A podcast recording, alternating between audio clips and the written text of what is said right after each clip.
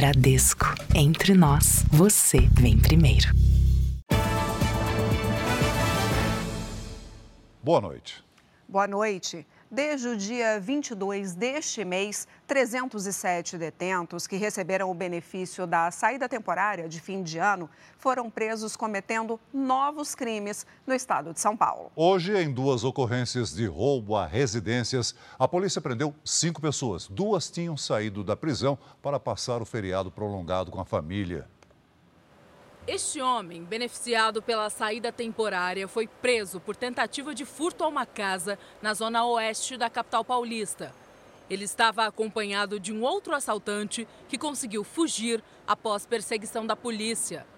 O carro usado por eles tinha placa falsa.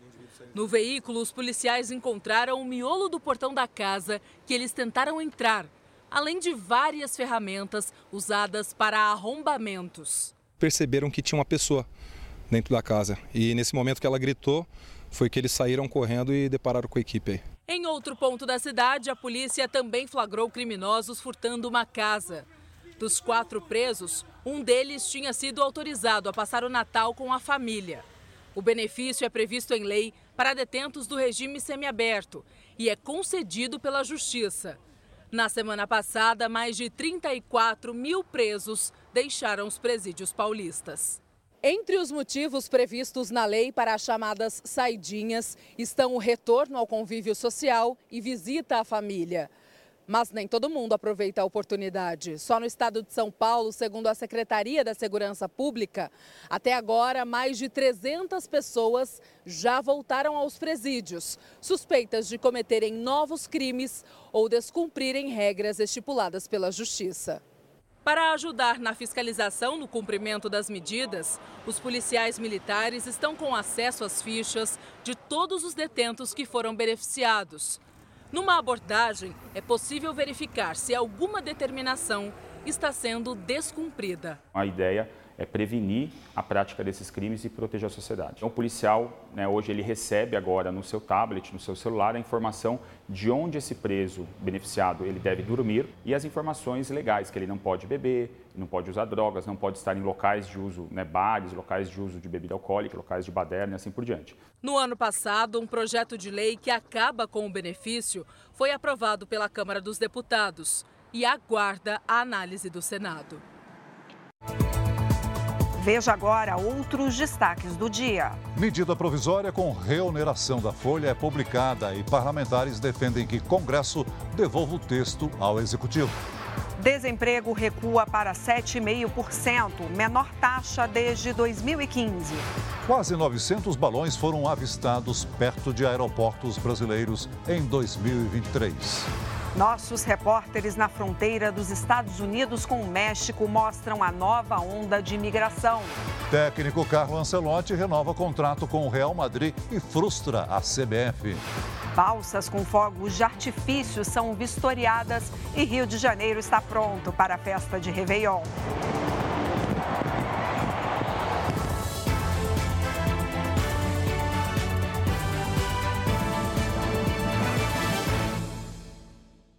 Oferecimento Bradesco. E para você, o que vem primeiro em 2024?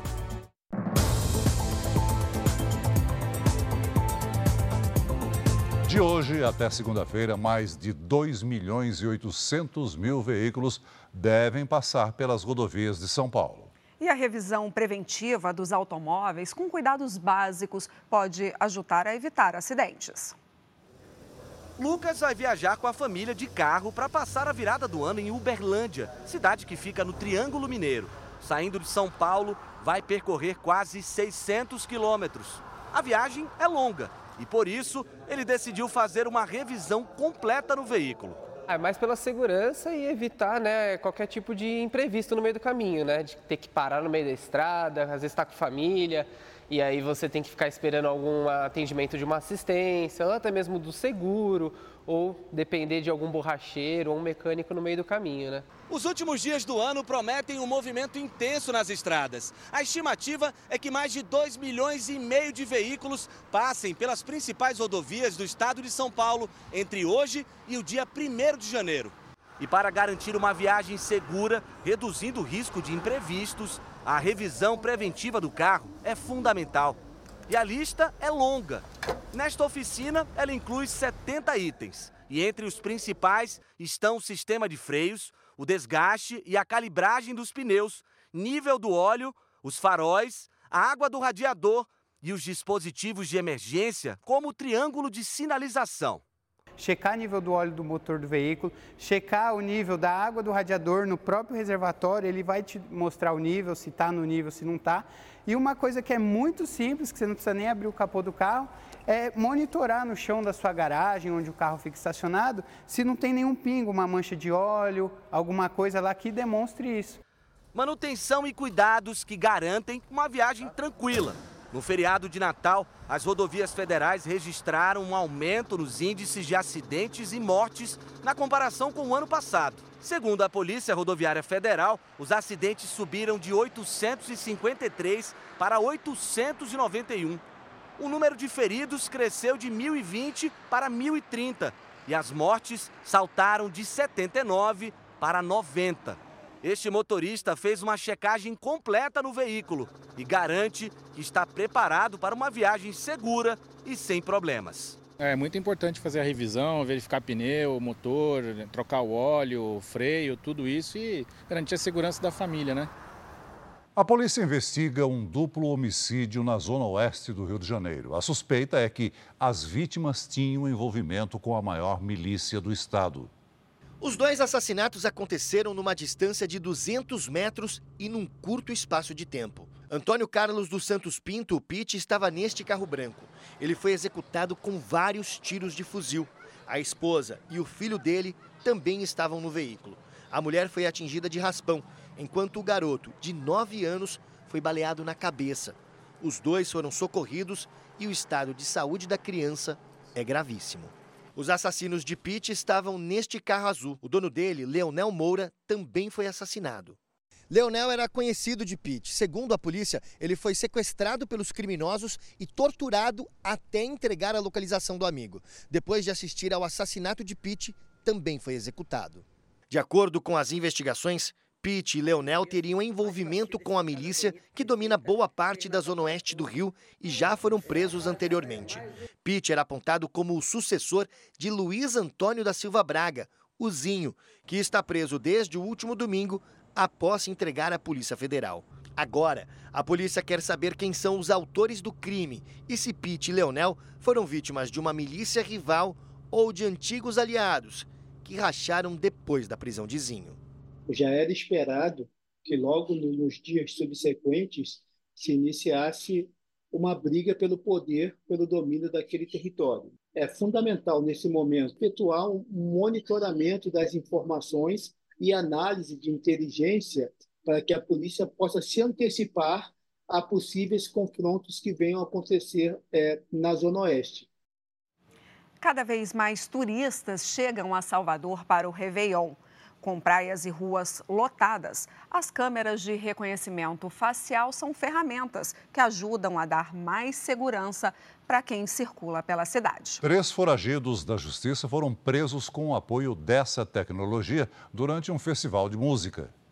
Salvador está entre as cidades preferidas dos brasileiros para o Réveillon. O povo muito hospitaleiro, as praias lindas, né? O centro histórico maravilhoso, então é um passeio que vale a pena fazer. E com tanta gente na capital, a segurança precisou ser reforçada. Um dos aliados é o sistema de câmeras de reconhecimento facial. O equipamento é capaz de identificar foragidos da justiça no meio da multidão em questão de segundos. Esse ano, a tecnologia veio com uma novidade: o sistema de contagem de pessoas. Ontem à noite, em um festival de música, 86 mil rostos foram analisados pelas câmeras. O reconhecimento facial identificou três procurados da justiça durante os shows.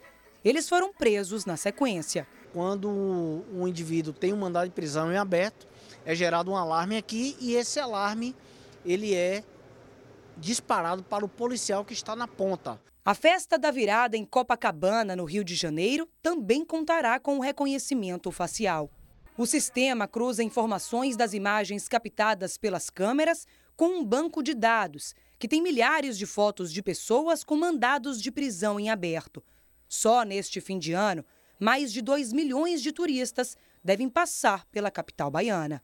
O reconhecimento facial é de extrema importância para que a gente consiga tirar o bandido de circulação e deixar com que o cidadão curta tranquilamente ah, as suas festas, né?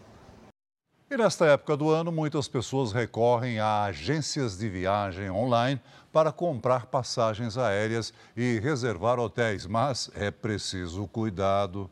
É, e o Tribunal de Justiça de São Paulo condenou uma empresa por ter cancelado a hospedagem de uma família sem aviso prévio. No PROCON, as reclamações contra a plataforma se acumulam. O roteiro de viagem do casal de aposentados pela Itália seguia exatamente como planejado. Mas, na reta final, Amadeu e Olga foram pegos de surpresa com o cancelamento da reserva dos dois últimos hotéis onde ficariam, sem nenhum aviso. A gente foi até o local, chegou lá, a anfitriã não estava mais, estava toda em reforma, o elevador não chegava no, no, no, ponto que a gente ia, no quinto andar, a gente cheio de malas. Amadeu até fez imagens de um dos hotéis em Nápoles para provar que esteve no local, mas não pôde se hospedar porque estava em reforma. O casal contratou uma empresa de reservas online para fechar as hospedagens e ficou na rua, literalmente. De volta ao Brasil, o casal tentou ressarcimento direto com a plataforma. A empresa disse que iria estudar o caso. Em três semanas, enviou para o professor aposentado um voucher de 24 euros. Mas o prejuízo do casal lá na Itália, com hospedagem de última hora, foi de 500 euros, quase 2.700 reais. Eles pretendem acionar a justiça.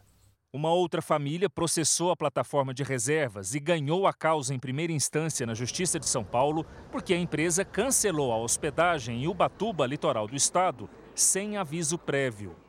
A plataforma lamentou a situação e disse que rompeu o contrato com a propriedade envolvida no caso. No PROCON de São Paulo, o número de reclamações contra a empresa neste ano chega a quase mil a maior parte por dificuldade na devolução de valores pagos ou reembolso e por não cumprimento de oferta. O consumidor tem que tomar muita atenção para esses contratos que têm uma data aberta, onde ele ainda não consegue confirmar com o parceiro se aquela hospedagem foi firmada, se o voo realmente foi efetivamente contratado, se o bilhete foi emitido. Então, isso representa um risco para o consumidor. Ainda segundo o PROCON, a possibilidade de a empresa cancelar os serviços precisa estar em destaque no contrato. Em caso de descumprimento, a justiça pode ser acionada o consumidor ele pode tanto exigir o cumprimento forçado da obrigação numa outra data mais conveniente, que atenda às suas expectativas, como ele pode solicitar o cancelamento da contratação, da contratação com devolução de todos os valores pagos, sem a cobrança de multa, sem cobrança de qualquer valor adicional. Olga e Amadeu esperam conseguir o ressarcimento e já fazem planos com dinheiro viajar, né? Fiquei traumatizada, mas agora eu vou saber escolher hotel, entendeu? Está tudo pronto para a festa de Réveillon mais famosa do Brasil. Quem conta para gente como será a virada de ano em Copacabana, no Rio de Janeiro, é o repórter Lúcio Castro. Boa noite para você. Boa noite, Renata. Boa noite, Celso. Por aqui, tudo preparado e aprovado para queima de fogos na virada. As 10 balsas com os fogos passaram na vistoria realizada hoje. Serão 12 minutos de espetáculo que vai iluminar o céu com desenhos e movimentos em sequência a 200 metros de altura. Tudo acompanhado ao vivo pela trilha da Orquestra Sinfônica. A quantidade de toneladas de fogos ainda não foi divulgada. Para animar a festa, 12 palcos foram espalhados pela cidade, com programação a partir das 6 da tarde. A expectativa dos organizadores é de que 2 milhões de pessoas passem a virada do ano em Copacabana. Para garantir a segurança, quase 3 mil policiais militares vão patrulhar a região. O ator Marcos Junqueira, de 35 anos, que participou do filme Tropa de Elite, foi preso suspeito de agredir a ex-mulher no Rio de Janeiro. O ator foi autuado em flagrante com base na Lei Maria da Penha. A defesa de Marcos não foi encontrada. 23 cidades foram afetadas por uma tempestade no interior do Rio Grande do Sul. Árvores foram derrubadas e casas destelhadas. Não há informações de feridos. Mais de 200 mil casas ficaram sem energia elétrica. A Polícia Federal indiciou Fábio Espínola Mota por associação ao tráfico e lavagem de dinheiro. Ele é amigo do influenciador Renato Cariani, que também foi indiciado na mesma operação no começo do mês. Fábio é apontado como negociador no fornecimento de entorpecentes. A defesa dele não se manifestou. Um casal de argentinos morreu num acidente entre duas lanchas hoje à tarde em Morro de São Paulo, na Bahia. Duas pessoas ficaram feridas e uma mulher está desaparecida. De acordo com a polícia, o condutor de uma das embarcações estava bêbado. A taxa de desocupação medida pelo IBGE chegou a 7,5% no trimestre encerrado em novembro. É o menor índice desde fevereiro de 2015. Ainda assim, 8 milhões e 200 mil pessoas estão desempregadas no país. O salário médio do trabalhador teve alta e passou de 3 mil reais. O principal índice da Bolsa de Valores brasileira fechou o ano com valorização de 22%. É a maior alta desde 2019. É, e o bom desempenho em 2023 deixou o mercado financeiro otimista para o ano que vem. No começo de 2023, a maioria das projeções era pessimista para a economia brasileira. Mas o Ibovespa encerrou o último pregão no maior patamar da história, 134 mil pontos. Uma valorização de mais de 22% em relação ao final do ano passado. Uma explicação é a queda da taxa de juros no Brasil, que faz o investidor tirar o dinheiro da renda fixa e arriscar com essa taxa de juros caindo ou dando a entender que vai começar a cair, as pessoas, opa, com taxa de juros podendo chegar a 9, 8% talvez no ano que vem, eu vou ter que me mexer aqui, vou ter que comprar um pouco de bolsa, vou ter que investir numa empresa, vou ter que montar meu negócio para começar a render. A moeda brasileira também se valorizou. O dólar iniciou o ano cotado a R$ 5,23. No fim de 2023, a moeda americana está valendo R$ 4,85 uma queda de 7,26%, a maior desde 2016. Depois da aprovação do arcabouço fiscal, que criou regras para limitar os gastos do governo, os economistas definem o momento econômico e político como positivo e chamam a atenção para a reforma tributária também aprovada no Congresso. A reforma tributária ela dá um, um viés aí, uma visibilidade, uma credibilidade maior para o governo. Então eu sei que o Brasil, entre aspas, não vai quebrar. Depois dos bons números esse ano, há otimismo com as perspectivas para a economia brasileira em 2024. A tendência é também de queda na taxa de juros dos Estados Unidos. Com isso, investidores estrangeiros devem procurar mercados emergentes para colocar dinheiro, entre eles o Brasil. A projeção é de mais alta na bolsa de valores e dólar estável. Mas, claro, existem incertezas e o mercado está de olho nos próximos passos do governo federal. O melhor dos mundos para 2024 é ter um governo mais comprometido com o fiscal, sem ficar gastando muito, controlar esses gastos. A gente tem uma visão mais clara para se, é, se empreender, para se criar empresas, para se criar emprego nesse primeiro semestre. Entrou em vigor hoje a nova lista de doenças relacionadas ao trabalho. Covid, burnout e depressão agora fazem parte das chamadas doenças ocupacionais. Em alguns casos, trabalhadores podem adoecer por causa da atividade profissional. A dor nas costas em relação ao estresse é nada, né? Principalmente no que eu faço. Afinal de contas, eu mexo com pessoas todos os dias. Né? Estresse. Aí fui no médico, ele diagnosticou e falou que era cansaço mesmo do trabalho. Hoje eu estou aprendendo a respeitar o meu limite. As condições de saúde que podem ser causadas ou agravadas pela atividade profissional ou pelo ambiente de trabalho estão entre as maiores causas de afastamentos pelo INSS. Desde 1999, o Brasil tinha uma lista com 182 doenças profissionais reconhecidas. A partir de hoje, são 347. Existem algumas doenças que ela tem uma caracterização direta com o trabalho. Essas são inegáveis, o Ministério da Saúde já reconhece. O indivíduo que trabalha numa mina de, de respirando é, é, é, poeira, ele vai desenvolver doenças no pulmão. Isso aí é direto, essa relação é direta, que ela também já é estabelecida pelo Ministério da Saúde. Agora, essa outra lista ela depende da caracterização do nexo laboral que é uma atribuição do médico do trabalho. Entre as 165 doenças incluídas estão a Covid, distúrbios musculares, alguns tipos de câncer, ansiedade, depressão e síndrome do esgotamento profissional, conhecida como burnout. Também foram incluídos transtornos relacionados ao uso em excesso de álcool, outras drogas e café. Não existia a caracterização delas enquanto doença, então, em algumas situações, o empregado se sentia até desamparado. Neste momento, com a criação dessa lista, nós passamos a entender que o empregado ele deve se sentir agora mais acolhido, ele deve se sentir mais protegido. É essa percepção que o empregado deve ter.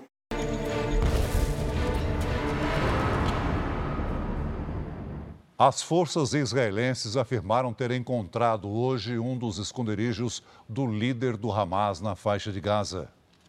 De acordo com o exército, o apartamento do norte do território palestino pertence a Yahya Sinvar, principal líder do grupo terrorista. No local foi encontrada uma passagem subterrânea de 20 metros de profundidade que dava acesso a um túnel ainda maior. O local foi destruído. A operação terrestre também ocorre na região sul de Gaza, principalmente em Khan Yunis.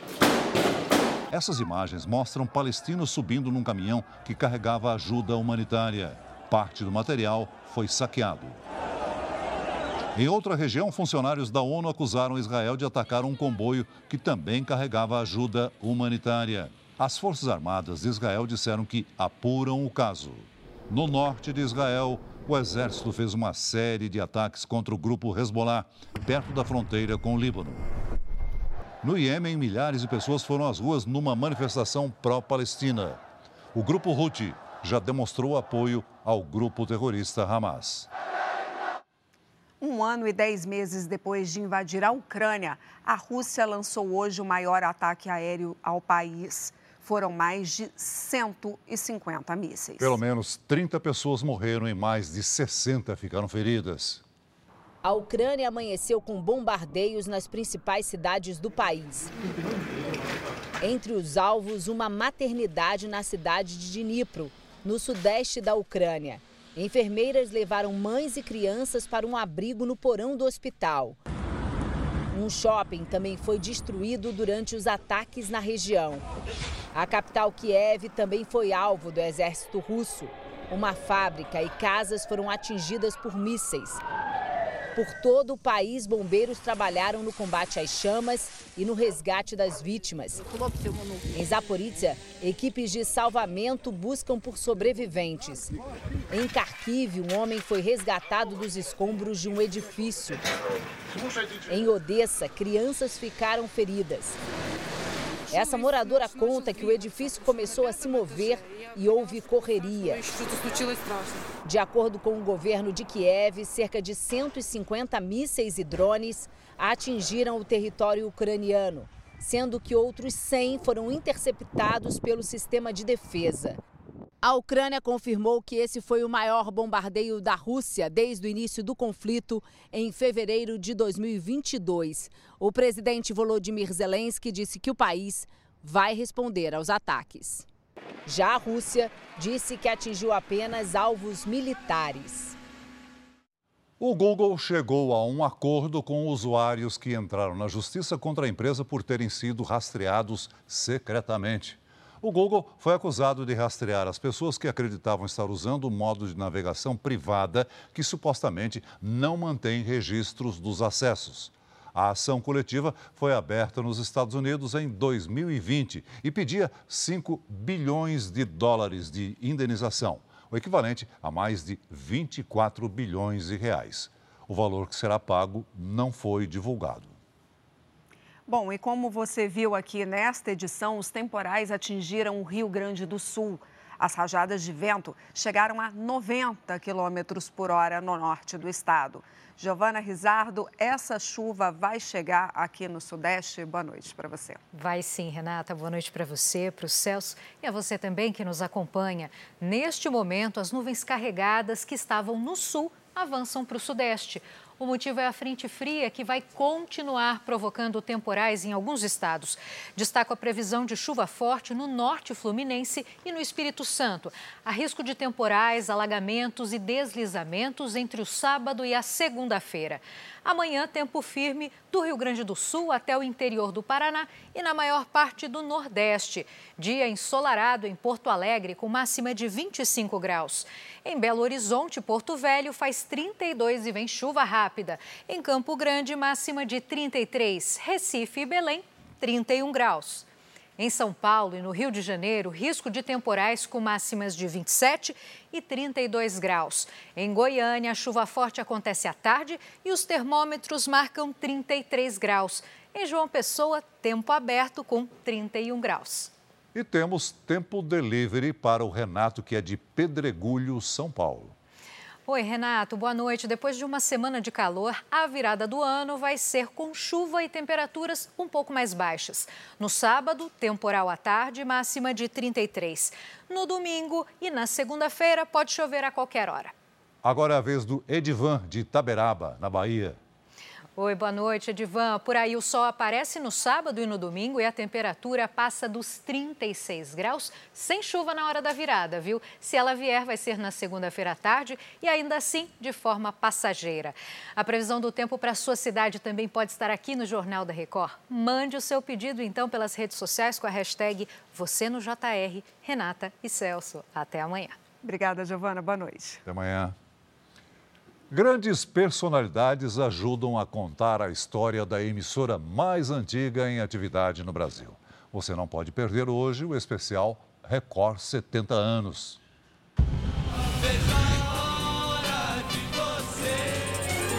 No passado em preto e branco. Maquinha, maquinha, maquinha. As cores em alta definição do presente. Então, lá, não desgruda da tela. Os festivais. Braço firme, braço forte. Humor. Esse daqui que vai jogar? É. Infelizmente não vai dar. O jornalismo. A nossa função é provocar reflexão. Os programas de auditório. Emoções vividas por todo o Brasil. Mas isso não. As memórias de personalidades que marcaram essa jornada de sucesso nos ajudam a contar essa história. 70 anos, olha que legal. Televisão é cultura. Estreia de mansinho. Especial Record 70 anos. Juntinho aos 70 anos da Record. Hoje, 15 para as 11 da noite. Já disponível no Play Plus. Poxa vida, agora vamos borrar maquiagem, vamos ouvir. E veja a seguir: 3 mil caixas de cigarros são apreendidas em alto mar. Soltar balões é crime, mas eles continuam sendo uma ameaça nos céus, principalmente perto de aeroportos. Medida provisória com reoneração da folha é publicada e parlamentares defendem que o texto seja devolvido ao executivo.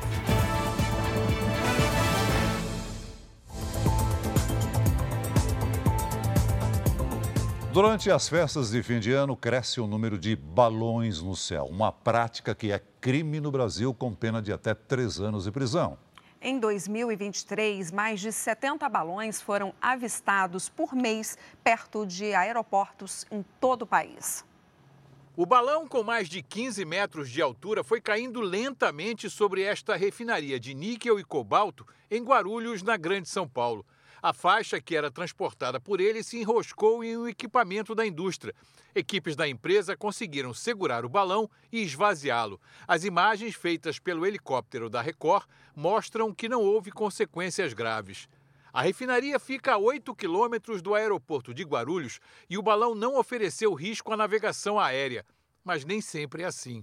Só este ano, segundo a concessionária que administra o Aeroporto Internacional de São Paulo, aqui em Guarulhos, 25 balões caíram no chamado sítio aeroportuário do aeroporto, que inclui as pistas e as áreas de movimentação de passageiros. Mas uma pesquisa do Centro de Investigação e Prevenção de Acidentes Aeronáuticos, CENIPA, mostra que em 2023 passou de 70 o número de avistamentos mensais de balões em aeroportos de todo o país. Foram 891 registros durante o ano, o que dá uma média de quase 75 por mês. Em maio, por exemplo, no intervalo de uma semana, dois balões caíram no aeroporto Santos Dumont, no Rio de Janeiro. O pior é que nem sempre o perigo que vem do céu é visível. O balão está escondido dentro de uma dessas nuvens e você não consegue desviar dele. Esse balão pode ser chupado por uma turbina, tem que retornar imediatamente para pouso, porque ele não pode prosseguir com um motor só. Quem pensa em festejar a chegada do ano novo soltando balões, é melhor mudar de ideia, porque estará cometendo um crime com pena de um a três anos de prisão e multa de até 10 mil reais. É preciso realmente uma consciência de que do perigo que é estar soltando balões e nós precisamos erradicar esse, esse mal da nossa cultura. Nós estamos falando de crime. No Pará, uma ação conjunta da Polícia Federal e da Marinha interceptou um barco com milhares de maços de cigarro contrabandeados. Quatro tripulantes foram presos. A abordagem da Polícia Federal e da Marinha é rápida. Assim que o barco com a mercadoria ilegal é identificado, os agentes se aproximam e impedem que a embarcação siga a viagem. Lá dentro foram encontradas cerca de 3 mil caixas de cigarro. Ao todo, são 500 mil maços. A apreensão foi feita ainda em alto mar, a 30 quilômetros do arquipélago do Marajó, no Pará. Os cigarros apreendidos não possuem o selo da Agência Nacional de Vigilância Sanitária, a Anvisa, por isso são ilegais no Brasil.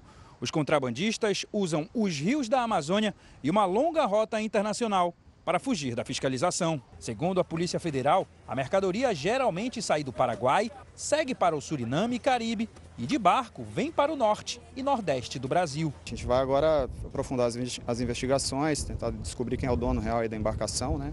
quem está por trás desse financiamento. E a mercadoria vai ser levada para a Receita Federal para para que fique lá na, à disposição da Receita, que vai fazer toda a contagem do material, estimativa de preço e os tributos que foram eligidos ali e a ilegalidade da mercadoria também. Quatro tripulantes foram presos e devem ser autuados por contrabando.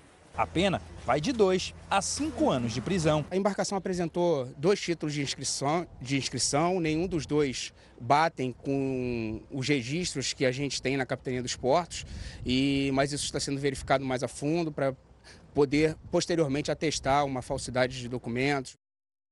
O governo federal publicou hoje os detalhes da medida provisória que reonera a folha de pagamento de setores que mais empregam no país. A mudança foi criticada por empresários e parlamentares. O presidente do Congresso vai se reunir com líderes partidários para decidir se devolve a medida provisória ao Palácio do Planalto, invalidando a proposta do ministro da Fazenda, Fernando Haddad.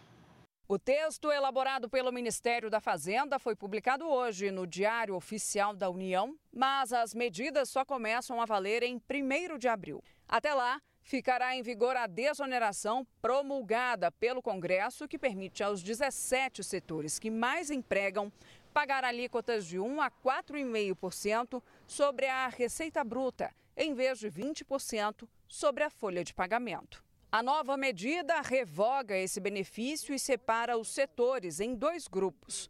O primeiro grupo, formado por 17 setores, que envolve transporte, tecnologia da informação e comunicação, vai passar a recolher em 2024 10% de contribuição patronal sobre o primeiro salário mínimo do funcionário. O valor aumenta ano a ano, até chegar a 17,5% em 2027. No segundo grupo, composto por 25 setores, entre eles construção civil, indústria têxtil e de calçados, além de edição de livros e revistas, as empresas vão recolher 15% de contribuição patronal sobre o primeiro salário do empregado. A tributação também aumenta anualmente, até alcançar 18,75% em 2027. Nos dois casos, como a medida vale apenas para o primeiro salário mínimo, se o trabalhador ganhar o equivalente a cinco salários, por exemplo,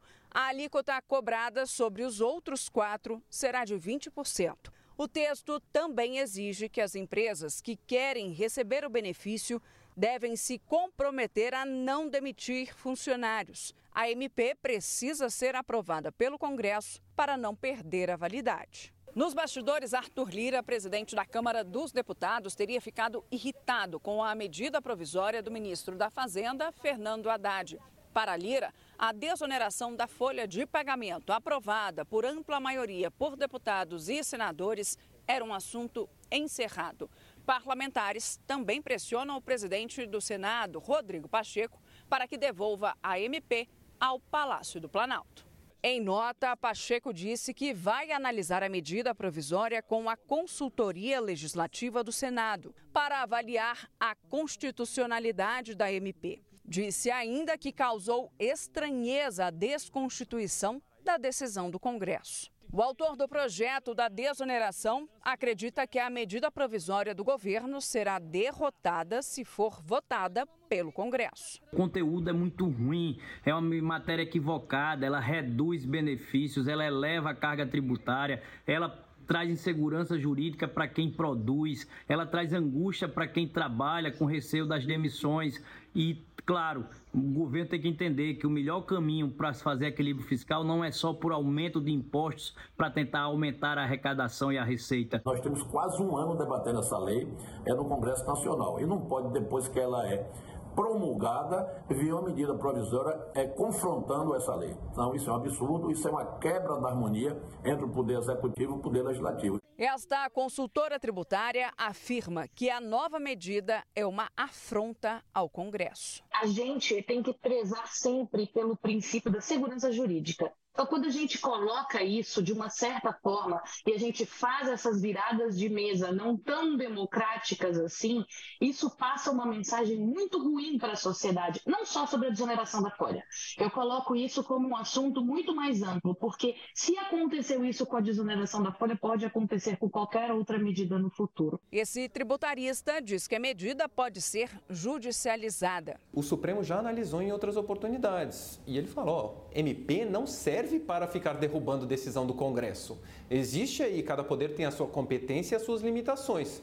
Se o Executivo começa a editar MP para confrontar o Congresso, você está tendo um abuso do poder do Executivo de editar essas MPs. Então, isso sim pode ser questionado perante o Judiciário. Para esse professor de Direito Tributário, a medida desestimula novas contratações uma das matrizes tributárias, que é a folha de salário, que é o trabalho, já é muito onerado no Brasil. A folha, como está hoje, com o alto grau de tributação, é um desestímulo tremendo ao empregador e à formalização do trabalho. Já esse advogado explica que a medida provisória é inconstitucional. A inconstitucionalidade reside no abuso do direito de editar medidas provisórias simplesmente porque houve uma contrariedade aos interesses do governo relativamente a uma questão discutida ao longo de todo o ano legislativo e já encerrada nesta sessão legislativa. Em nota, a Federação das Indústrias do Estado de São Paulo disse que baixar uma medida reformando decisão promulgada pelo Congresso e sem prévio diálogo prometido pelo Ministério da Fazenda com os setores produtivos é um equívoco e que este caminho para buscar o equilíbrio das contas públicas é absolutamente inapropriado, tanto pela forma quanto pelo desrespeito à autonomia legislativa. Os setores afetados pela medida disseram em nota que revogar essa lei através de uma medida provisória apresentada no último dia útil do ano, durante o recesso parlamentar e com efeito imediato, significa ir contra esse desejo da sociedade e contra uma decisão firme do Congresso Nacional. E que o encaminhamento de uma MP nessas condições não está em linha com o texto constitucional. Os empresários também acreditam que o teor da MP, como a publicada hoje, terá um efeito prático e imediato de aumentar significativamente o custo da folha de pagamento, desincentivando as contratações e gerando imediatamente demissões. O presidente da Associação Brasileira de Proteína Animal afirma que a medida vai aumentar o custo dos alimentos no país. Essa política foi aprovada à unanimidade quase no Congresso Nacional e depois o veto do presidente da República foi derrubado, mostrando que o Brasil quer a manutenção dessa política de emprego e renda e que ajuda inclusive a manter comida mais barata na mesa dos brasileiros. Veja a seguir: México e Estados Unidos concordam em reabrir fronteiras que estavam temporariamente fechadas. Anúncio de renovação do técnico Carlo Ancelotti com Real Madrid frustra os planos da CBF. Polícia de Goiás divulga conclusão do caso de advogada suspeita de envenenar mãe e filho. Novas imagens mostram Amanda Partata recebendo o veneno que tinha comprado na internet.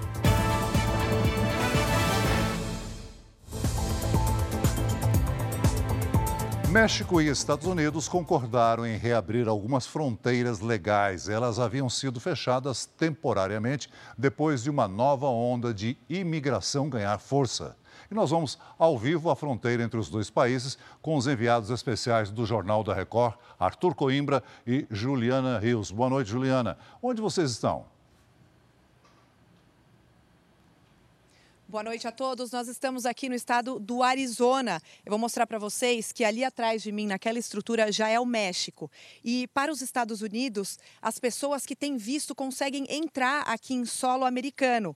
E aí o que, que acontece? Nos últimos dias houve um aumento de pessoas tentando entrar ilegalmente em toda a fronteira. E aí as patrulhas ficaram sobrecarregadas. Por isso, alguns postos tiveram que ser fechados para que os funcionários fossem deslocados para ajudar. E agora existe uma preocupação com a caravana de cerca de 8 mil pessoas que está vindo em direção à fronteira.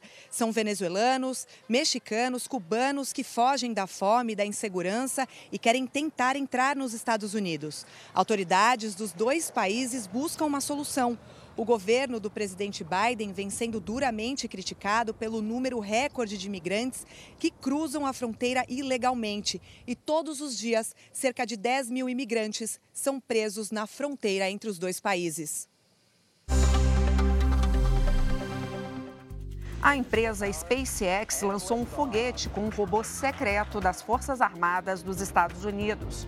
O equipamento vai orbitar a Terra e realizar pesquisas ainda não divulgadas pelo governo americano. Javier Milei mandou uma carta aos líderes dos países dos BRICS, informando que a Argentina não vai fazer parte do bloco formado por Brasil, Rússia, Índia, China e África do Sul. No comunicado, Milei disse que o momento não é apropriado a inclusão da Argentina começaria a valer a partir de 1 de janeiro de 2024. Uma onda de mais de 8 metros de altura arrastou banhistas numa praia da Califórnia, nos Estados Unidos. Oito pessoas ficaram feridas. Meteorologistas alertam para ondas ainda maiores nos próximos dias por causa da ressaca do mar. A Polícia Civil de Goiás encerrou hoje a investigação da morte de duas pessoas da mesma família que foram envenenadas. Os investigadores também divulgaram a linha do tempo do crime, com os fatos que comprovariam que o crime foi cometido por uma advogada. 16 de dezembro, imagens obtidas pela Polícia Civil mostram a advogada Amanda Partata Mortosa abrindo um pacote dentro do elevador do hotel onde estava hospedada. De acordo com a nota fiscal, dentro da embalagem estava o veneno, um óxido inorgânico altamente letal, usado na indústria e que não teve o nome revelado. É um veneno que não tem uma restrição de venda, até porque é uma substância que não é usada somente como veneno. Então ela comprou pela internet, no CPF dela, no nome dela. No dia seguinte, Amanda foi gravada comprando os itens do café da manhã e, em seguida, chegando à casa das vítimas. Ela foi recebida com um abraço caloroso, ainda na rua. Nas mãos, os produtos que, segundo a polícia, estariam envenenados. Leonardo Pereira Alves, de 58 anos, e a mãe dele, Luzia Tereza Alves, de 86, começam a passar mal logo após o café da manhã. Laudos apontaram que o veneno tinha sido aplicado em alta dose em dois bolos que Amanda levou para o café da manhã. A advogada teve a prisão preventiva decretada no dia 20 de dezembro. Desde o início da investigação, a polícia já tinha Amanda Partata como a principal suspeita. Ela teve um relacionamento rápido de apenas um mês e meio com o filho de uma das vítimas. Leonardo Filho começou a receber ameaças logo após o fim do namoro, em julho, por meio de mensagens de texto e perfis falsos na internet. Ele chegou a bloquear mais de 100 números de telefone que eram usados para mandar as mensagens e, por isso, decidiu procurar a polícia. Em uma das últimas mensagens trocada com o ex-namorado, antes dos envenenamentos, Amanda pergunta: Você tem mais medo de morrer que perder quem você ama? A advogada deve ser indiciada por homicídio duplamente qualificado por motivo torpe e envenenamento além de tentativa de homicídio. Fica claro que foi um crime premeditado por parte da Amanda. Ela planejou, ameaçou durante meses, comprou veneno com quase 15 dias de antecedência e envenenou as vítimas de forma totalmente premeditada. Quando as praias ficam cheias, é comum crianças se perderem dos pais no meio da multidão. E aí o risco de afogamentos no mar aumenta. No litoral do Rio Grande do Sul, pulseiras de identificação começaram a ser distribuídas para encontrar as crianças dentro e fora d'água. A Joana trouxe a filha, a enteada e a afilhada para curtir o mar.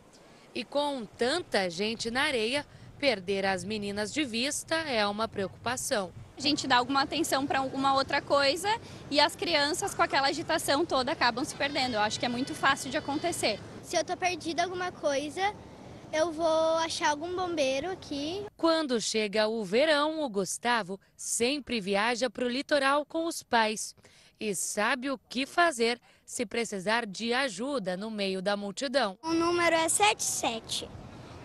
Um, se eu se perder, daí é só eu procurar o 77. Os acidentes no mar costumam crescer durante o verão. E para tentar evitar afogamentos e desaparecimentos de crianças, um sistema de localização foi implementado nas praias gaúchas. Essas pulseiras funcionam como objeto de identificação dentro e fora d'água. O nosso litoral, na época do verão, ele enche bastante, o que facilita que muitas crianças se percam tanto quando vão adentrar o mar, quando elas vão sair do mar para procurar os seus pais. Nos últimos dois anos, 840 crianças e adolescentes foram localizados graças ao uso das pulseiras. Este ano, em 15 dias, os bombeiros fizeram mais de 90 resgates. Em todo o país, 45% dos casos de afogamentos acontecem na praia e durante o verão.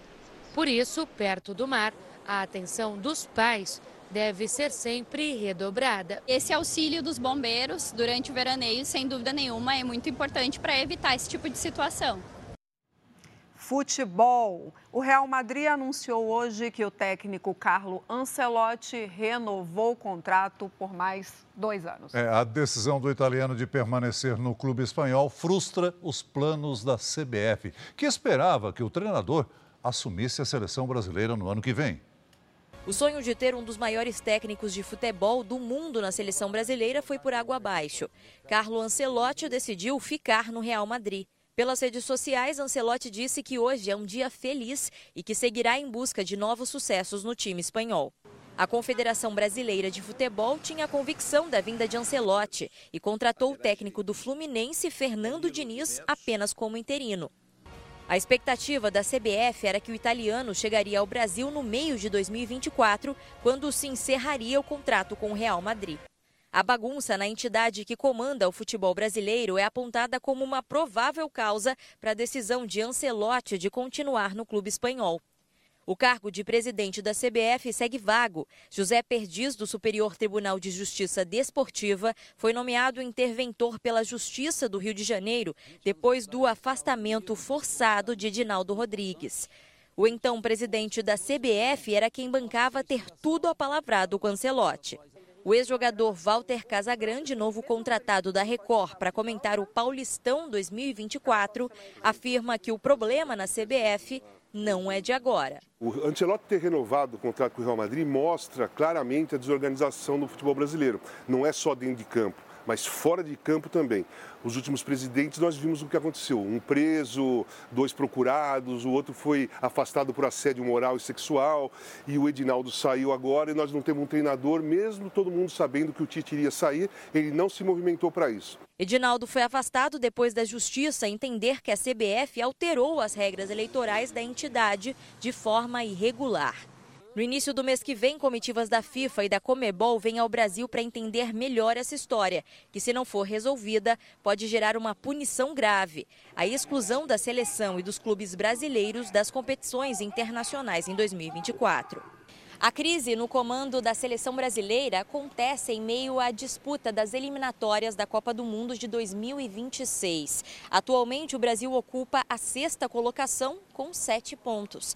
Para especialistas, essa incerteza sobre quem vai comandar a CBF deve complicar ainda mais o desempenho da equipe dentro de campo. O reflexo mais complicado do outro lado é que nenhum treinador com um nível internacional vai assumir a seleção brasileira. Quem que vai mergulhar num caldeirão tão complicado? Guardiola, Klopp, Ancelotti já pulou fora. Então, e isso vai deixar bem claro que o Brasil vai chegar com um treinador de mediano para baixo na Copa dos Estados Unidos. Neste ano, o Brasil fez nove jogos, venceu três, empatou um e perdeu cinco. Procurada, a CBF ainda não se manifestou sobre a renovação de Ancelotti. Enquanto isso, Fernando Diniz segue à frente da seleção que mais vezes levantou a Copa do Mundo. O Jornal da Record de hoje termina aqui. Essa edição na íntegra e também a nossa versão em podcast estão no Play Plus e em todas as nossas plataformas digitais. E à meia-noite e meia tem mais Jornal da Record. Fica agora com a novela Jezabel e logo após, quando chama o coração, tem o especial Record 70 anos. Você não pode perder. Record 70 anos tem a sua cara. Boa noite. Boa noite para você.